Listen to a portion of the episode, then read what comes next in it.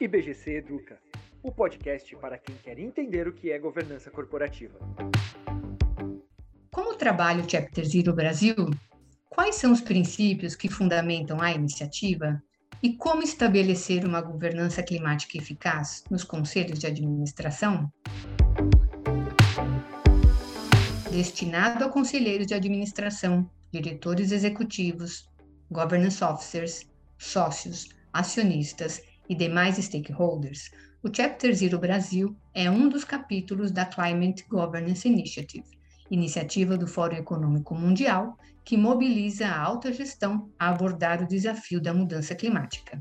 Representado pelo IBGC, o Chapter Zero Brasil tem o compromisso de promover conteúdos e eventos para informar, trocar ideias e compartilhar experiências sobre ações que minimizem as mudanças climáticas em prol do planeta. O marco da iniciativa ocorreu em 2019, em reunião do Fórum Global de Davos, quando foi publicada uma carta com a lista dos oito princípios, que buscam fornecer orientações úteis aos conselhos, reconhecendo que a governança climática é fundamental para a boa governança corporativa. Para nos explicar sobre esses princípios, além de como estabelecer uma governança climática eficaz nos conselhos de administração, recebemos Lina Pimentel, advogada, sócia do escritório Matos Filho e co-coordenadora do Chapter Zero Brasil no IBGC, que é vinculado à Climate Governance Initiative. Eu sou Sandra Morales, consultora associada do Instituto, e este é o podcast IBGC Educa. Fique com a gente. Lina, é um prazer recebê-la neste episódio. Sandra, em nome do IBGC, eu agradeço essa participação e todo o trabalho que, que me foi oportunizado para fazer dentro do Instituto. Uh, e falar sobre princípios é, para um advogado e para um, um, um, advogado particularmente militante nessa área de direito ambiental e climático é o assunto mais importante, porque é nos princípios que começa tudo.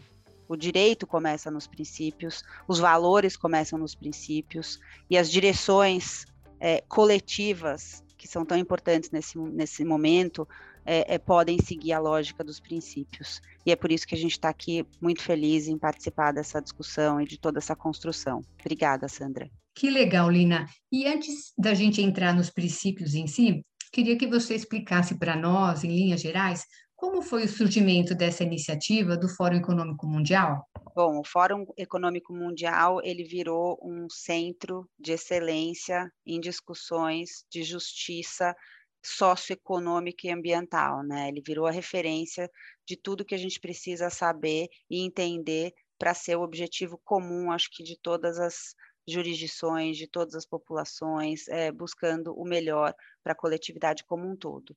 E lá percebeu-se nas discussões ao longo do tempo que o stakeholder, né, o, o, o stakeholder chamado conselheiro, administrador, é, administrador não executivo, né, seria em inglês o non-executive director, aquele que está representando os acionistas, os investidores, era um grupo não atingido pelas iniciativas é, múltiplas que estão acontecendo né, já há um bom tempo pelo mundo, em direção ao, ao conteúdo, ao tema climático.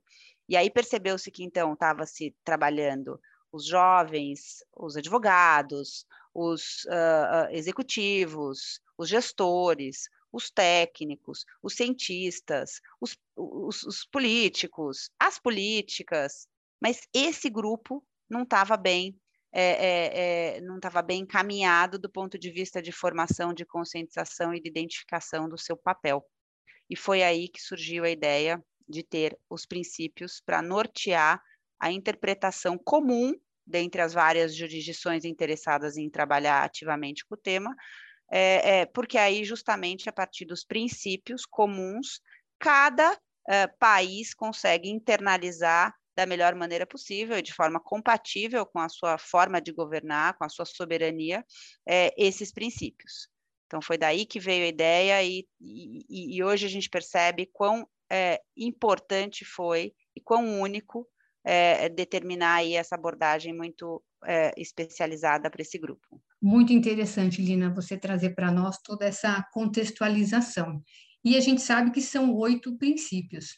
E você poderia citá-los né, explicá-los é, um pouco mais no detalhe, cada um deles, e a relevância para a governança climática? Claro, cada vez mais esses oito princípios têm que estar exatamente na cabeça dos indivíduos né, que estão atuando dentro das empresas, porque as empresas são indivíduos, e, e de todos que estão interessados em efetivar essa governança climática que a gente tanto fala.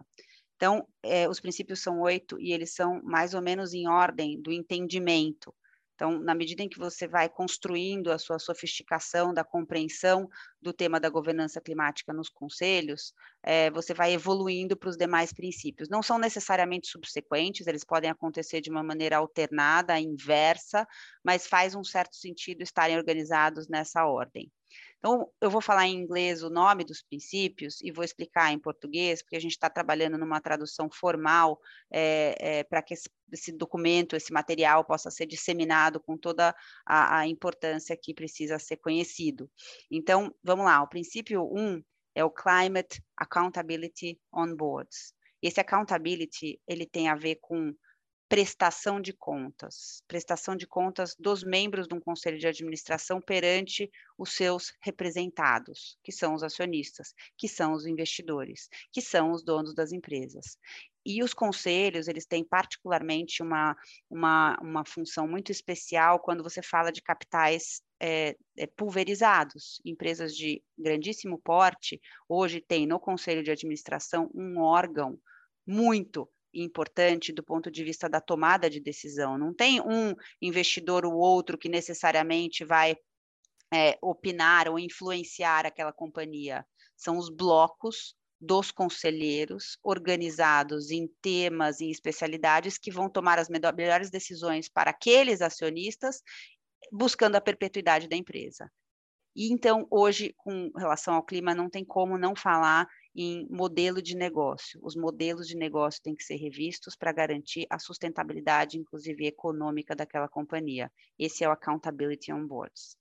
O segundo princípio, que é o Command of the Subject, que é justamente o quanto você domina o assunto dentro do conselho, e aí a gente não está falando de todos os conselheiros absolutamente ganharem um conhecimento científico a respeito do tema climático, mas saber da relevância e buscar o conhecimento a partir dos seus pares ou a partir de comitês de assessoramento dentro do conselho é, para assegurar informação para o debate, da mesma maneira que qualquer assunto logístico, econômico, de pessoas, de Covid, é, é, de guerra, são incluídos num conselho, mesmo sem ter absolutamente todos os indivíduos como especialistas. Então, a gente está falando do command of the subject, do controle da, do conhecimento por meio daquele órgão, né? não, não necessariamente de cada um dos conselheiros.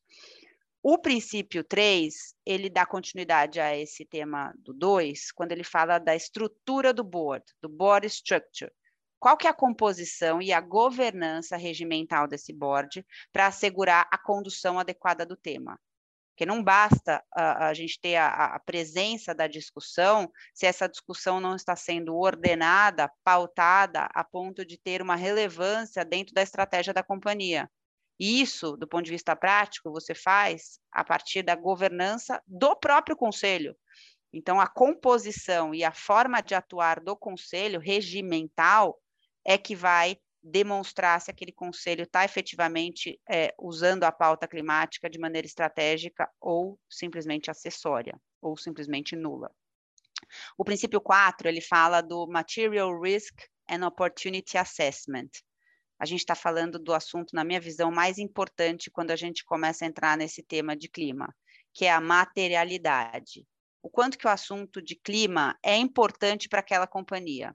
E aí a gente não vai ter nenhuma companhia é, que não tenha uma relevância importante no tema climático para o seu modelo de negócio.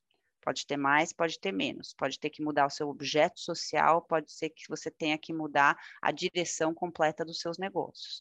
E isso vai ser feito a partir de um assessment, de uma avaliação de materialidade. E aí o olhar, quando a gente fala de risco, material risk, ele tem a ver com risco. Claro que tem oportunidade, em risco sempre tem oportunidade, mas a gente está falando de risco. Então, na medida em que a prioridade dos boards é trabalhar com o risco e perenidade da empresa, é, o, o, tema climático entra com uma relevância equivalente a qualquer outra que tenha a ver com a sobrevivência daquela companhia. E o olhar, ele tem que ser de curto, médio e longo prazo, sob pena da gente não, uh, não fazer as mudanças dentro das companhias com a velocidade que o mundo e, e o contexto no qual a gente se insere impõe. É, e aí eu vou voltar para esse princípio quando eu falar de um outro. É, o princípio 5 que é Strategic Integration, é você, então, fez tudo isso, montou o conselho de uma maneira robusta, a ponto de cuidar dessa pauta, e aí você tem que garantir a transversalidade desse assunto dentro da empresa, justamente para munir o planejamento e a tomada de decisão nas outras esferas, na diretoria executiva, porque uma coisa é uma decisão estratégica e uma direção concedida, dada, provida pelo conselho. Outra coisa é executar a tomada de decisão de dia a dia, de alocação de orçamento, de escolhas de equipes, etc., baseado naquele, naquele direcionamento estratégico. Então, o conselho também é responsável por olhar a estrutura de integração desse tema climático dentro de toda a companhia. É, e aí eu vou para o que eu queria comentar e relacionar ao material risk, que é o incentivization, que é o princípio 6. É, é o incentivo que aquela companhia vai ter em performar considerando a questão climática. E aí você fala em indicadores, porque para performance você precisa monitorar e, e materializar. E aí você fala de indicadores. Como que eu vou montar os meus indicadores da companhia em temas climáticos para não perder a objetividade que a gente está tão acostumado em outros temas dentro das empresas? porque tem uh, um nível de subjetividade sobre sustentabilidade, sobre políticas socioambientais, sobre uh, iniciativas ESG, que, que pode ser mais ou menos objetivo, conforme a, a, a, o racional daquela companhia. E o que a gente está falando aqui é que tem que ter incentivos para indicadores de performance. E quando a gente fala de performance numa companhia, a gente sempre fala de mecanismos de compensação e remuneração, para que o assunto seja efetivo. Então, o grau de importância de um assunto tem a ver com os indicadores de performance e remuneração escolhidos para aquela companhia, não tem dúvida alguma. Então, a gente precisa falar muito claramente que uh, tudo isso que a gente está organizando aqui em termos de inserção da, do assunto climático numa companhia precisa estar tá atrelado ao sistema de incentivo e remuneração dentro daquela companhia para todos os níveis de uh, liderança e gestão. E aí a gente chega no 7. Feito isto, temos o reporting e o disclosure. O quanto que uma empresa deve é, é, é, se apresentar perante os seus stakeholders com todo o volume de informação necessária para comprovar seu impacto e suas externalidades no exercício lá do seu negócio. Esse que é o conceito de reporting. Tem empresas obrigadas a fazer um reporting organizado de determinados assuntos, que são as empresas listadas, são as empresas que seguem eh, regras instituições financeiras, muito rígidas, estabelecidas pelos órgãos reguladores. Mas tem as companhias também que não são sujeitas a tantas obrigações eh, eh, impostas por reguladores, mas também, mas também estão sendo demandadas pelos seus consumidores, pelos seus parceiros de negócio, pela sua cadeia de suprimentos, pelos seus investidores, uh, ainda que privados, uh, estão sendo demandadas também para expor os seus compromissos, expor os seus impactos. E então isso gera, a gente sempre fala, né, que gera engajamento, porque na medida em que você se coloca perante o público como alguém que faz isso ou aquilo em determinados segmentos, principalmente de ordem socioambiental, você tem que evidenciar aquilo, tem que ser rastreável. O não cumprimento de uh, compromissos de, ditos e reportados é, gera responsabilidades, é o chamado greenwashing, ESG washing, que a gente tanto está vendo aí gerando riscos e, e, e contingências para as empresas quando não são acurados. E por fim, talvez o mais simpático dos princípios e mais interessante também do ponto de vista de construção coletiva é o exchange. E quando é exchange, é a troca, é a abertura para o diálogo, daquela empresa com os pares e com os seus demais stakeholders. Então, ela é uma espécie de consequência ou, ou, ou, ou derivação do reporting e disclosure, que é o, o 7. É a forma com que você se relaciona com o mundo abertamente para construir soluções equiparadas ao seu modelo industrial de negócio, sua indústria específica, é, é, é, e de forma a perseguir também melhores resultados nessa temática climática e, e socioambiental de modo geral. Então, esse exchange, além de te colocar num, numa, numa vitrine em que você vai poder mostrar suas boas práticas e, e, demonstrar que o seu resultado também tem relação com boas práticas em direção à sustentabilidade e a, e a governança climática, você também vai identificar nos seus pares, nos seus competidores, nas empresas que são benchmarking no tema, é, oportunidades para você seguir, para você se inspirar, para você oxigenar o discurso dentro da sua companhia. Então, o exchange é muito importante, pois o mundo é cada vez mais global e mais é, interativo com absolutamente todas as partes envolvidas aí no, no ambiente de negócio. Lina, muito importante esse detalhamento dos princípios que você trouxe para nós, porque estes oito princípios, eles estão no centro da missão do Chapter Zero Brasil, né, que é um braço da CDI. E, Lina, comenta comigo, por favor, como você avalia a receptividade do tema climático junto aos conselhos de administração? Olha, em geral, de pouco tempo para cá, é, houve uma mudança importante é, da receptividade. Eu acho que a gente há pouco tempo atrás, talvez antes da última COP 26, a gente tivesse uma alguma resistência algumas vezes em interpretar as questões mais científicas que dão aso ao que a gente está percebendo de consequências do aquecimento global. Hoje está mais fácil o entendimento de que isso é inequívoco e que a ciência deve dirigir a nossa visão sobre os próximos passos de uma companhia e tal. Mas a receptividade agora ela está um pouco delicada no aspecto operacional. Então tá bom. Então eu tenho que fazer tudo isso, mas como que eu faço? Então o esforço agora vai ser além de con continuar com a conscientização dos temas de base climáticos, é ajudá-los a é, como então operar essas transformações que são necessárias. Muito bom, Lina. E a pergunta que eu trago é o seguinte: de um lado, você pode colocar para nós quais são alguns dos desafios né, para o estabelecimento dessa governança climática eficaz nos conselhos, e de um outro lado, para quem está começando essa jornada, que recomendações você daria para esses conselheiros? É, respondendo em conjunto essa questão, é, porque justamente a recomendação faz parte dessa identificação que a gente fez. É, primeira coisa, coloca na pauta. Com o nível de conhecimento e substância que se tem, e com a, a relevância que está sendo dada naquele momento, mas coloca na pauta, em todas as pautas, algum nível de informação sobre o tema.